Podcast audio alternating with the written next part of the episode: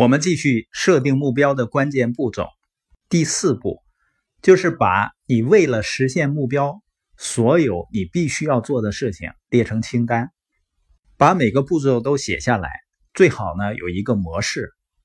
像我们呢就是有一个关于成功的八个步骤的模式，而你的成长计划呢是你达成目标的过程中必不可少的，也就是每天要看书、听 CD、听播音。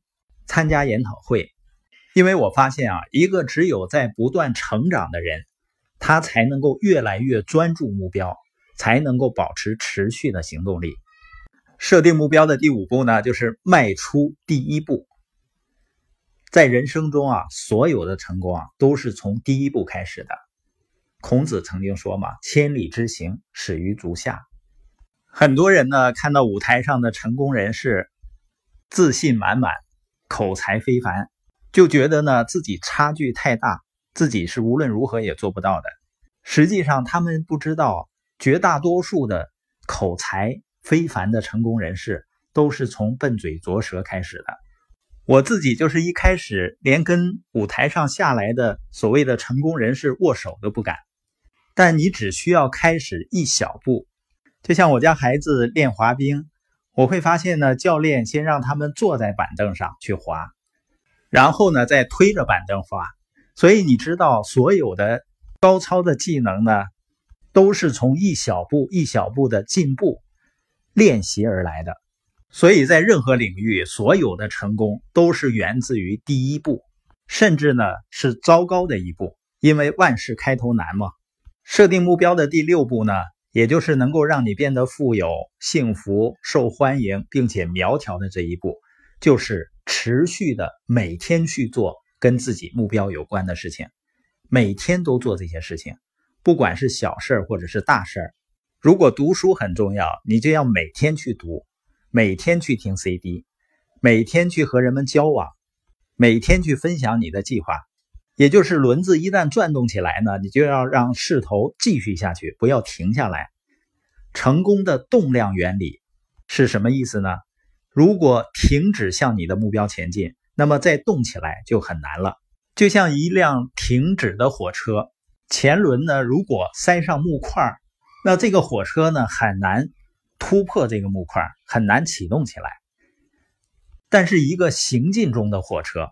如果时速超过一百公里，它能够突破两米厚的钢筋水泥墙，这就是动势。所以，如果你能够持续的向着你的目标前进，要继续前进就更简单一些了。这就是所有成功原理中最重要的连续的运动。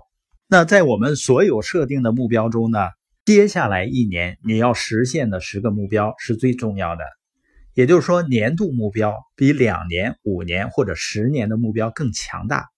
你可以有一个五年内实现财务自由的目标，但是呢，要专注于这个年度的目标上，也就是接下来十二个月你要达成的目标，你要做的事情。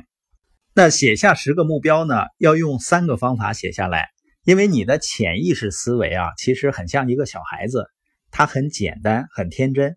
只能接受非常简单的指令，就像你给小孩子指令一样。你的指令是不是非常简单啊？第一个方法的关键词是自己，所以写目标时你要用“我实现”“我过上”等这些词作为开端。不管你的目标是什么，都是我加上一个动词，它能够激发你的潜意识思维，让思维呢像汽车引擎一样开始动起来。第二步呢，要用积极的语气。你永远不要说我要停止抽烟，我要戒烟，我要停止做这个，我要减掉多少斤。你要一直说呢，我要达成这个重量等等。第三步就是用现在时，因为除非我们用现在时表达，否则呢潜意识无法执行指令。所以呢，你要说我赚这么多钱，然后在这句话前面写下在什么什么日期之前，比如说在。二零一八年十二月三十一号的时候，我赚到多少多少钱？在六月一号能穿裙子的时候，我的体重要达到九十八斤。然后呢，你的潜意识思维就会一天二十四小时火力全开，让你朝着目标前进。也把目标呢向你的方向吸引过来。我们再重复一下啊，你要找一张纸，上面写着呢，我要在某某日期之前实现什么目标，然后呢列出为了实现这个目标需要做的所有事情，按优先顺序来排列。你会先做什么，然后再做什么，然后呢按照清单行动起来，每天都去做这些事情。如果你真的这样做了，你就会改变你的人生。所以成功是什么呢？就是每天都要重复写你的目标，把你的目标写下来，把你为达成目标需要做的事情写下来，然后呢每天去做这些事情，然后每天告诉自己我喜欢自己。你越喜欢自己，你越有积极的能量。告诉自己呢，我有责任，因为接受自己的责任就是长大成人的开始。每个人啊，直到承担责任之前，你都还是个孩子，你还是只会把自己所有的问题都怪在别人身上。而当你跨过那条线，承担起自己责任的时候，你就第一次成人了。那你说我对什么负责呢？答案就是对你的目标负责。现在你要说好的，我有责任，那我要这些所有的责任干什么呢？我要去实现这些目标。